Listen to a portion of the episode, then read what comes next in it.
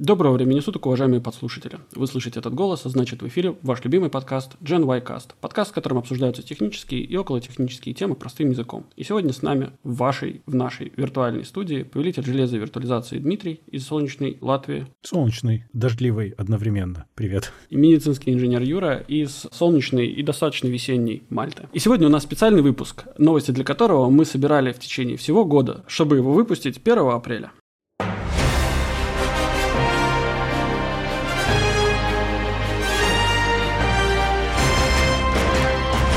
Первая новость, самая важная. 5G чипирование через шаверму. Через искусственное мясо Билла Гейтса люди глотают чип, который управляется с 5G вышек.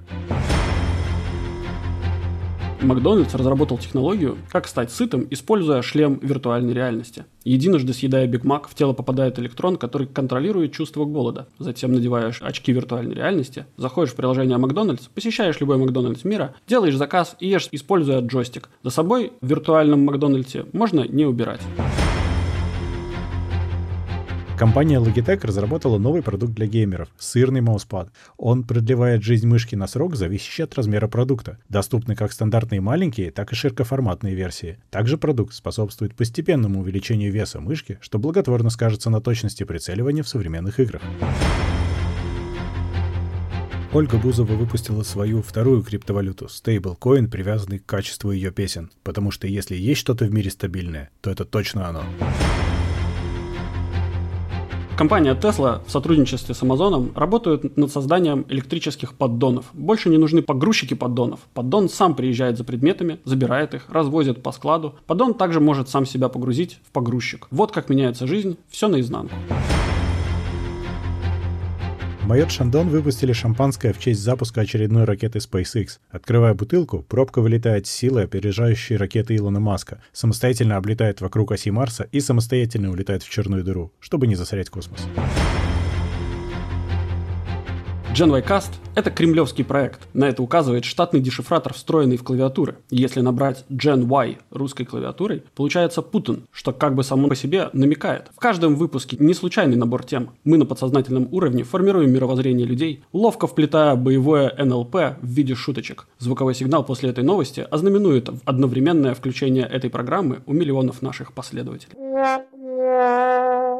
Ковид на самом деле гениальный заговор бариста всего мира. Многоходовочка на лицо. Ковид спровоцировал закон о ношении масок на улице. А если ты идешь и пьешь кофеек, можно идти без маски. Таким образом, продажи кофе увеличены. Людей подсаживают на кофе. А вакцины против ковида на самом деле содержат протеин, отвечающий за стимуляцию сонливости. Привитые инстинктивно будут направляться в кофейни за дозой.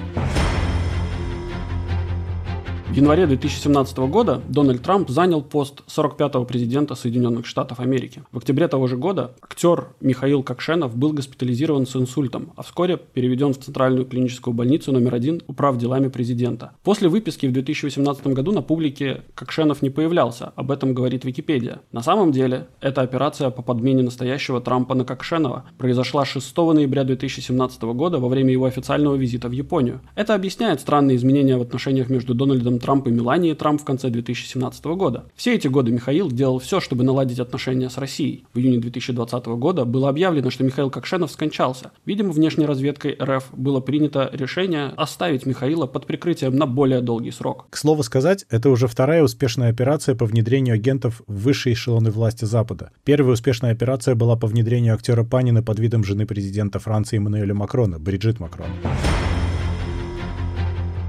Билл Гейтс умеет великолепно манипулировать людьми. Еще в 80-е годы, используя простейший грим и знания русского, которое скрывал от всех, и даже не сменив инициалов, втерся в доверие к рок-музыкантам питерского рок-клуба. Затем он приступил к выполнению задачи по зомбированию людей через музыку. Временами он отбывал на родину для управления компанией Microsoft, иногда цинично выдавая это за музыкальные гастроли. Никто и никогда не видел Гейтса и Бориса Гребенщикова вместе, поэтому мы смело можем утверждать, что это один и тот же человек. Миру пора проснуться и увидеть истину.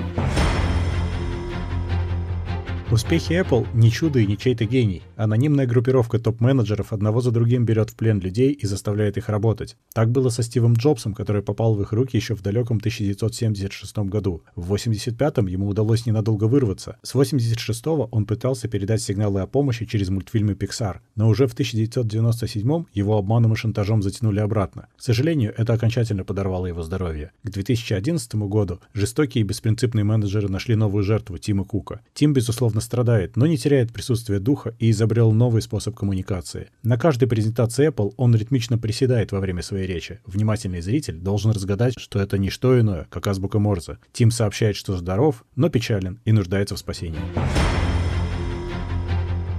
С Луной, как всегда, не все так однозначно, и вопросов всегда больше, чем ответов. Существует видеозапись, как Нил Армстронг, человек, который первый ступил на Луну, по возвращении из космоса рассказывает о том, что он там увидел. Проблема заключается в том, что запись обрывается почти сразу же после того, как он восхищенно говорит фразу «То, что мы там увидели, невероятно!» Оказывается, и тут запись обрывается. Что там дальше, мы не знаем. Также всем известно, что мы всегда видим только одну сторону Луны, а обратную сторону мы не видим. Недавно китайская ракета облетела Луну и сделала несколько снимков, обратной стороны Луны. Информация, конечно же, засекречена, а фотоснимки отредактированы, но достоверные источники рассказывают нам, что на самом деле в многочисленных кратерах Луны, сокрытых от нас, расположены советские ракеты параболического действия на случай войны с США, нацеленные прямо на Вашингтон. А Нил Армстронг во время своего путешествия встретил на Луне следы СССР. Проект SpaceX только говорит, что он готовит миссию на Марс, но на самом деле Илон Маск готовит миссию на Луну с армией космического десанта, чтобы захватить и уничтожить ракетный потенциал и тем самым создать перевес в космической военной гонке двух сверхдержав.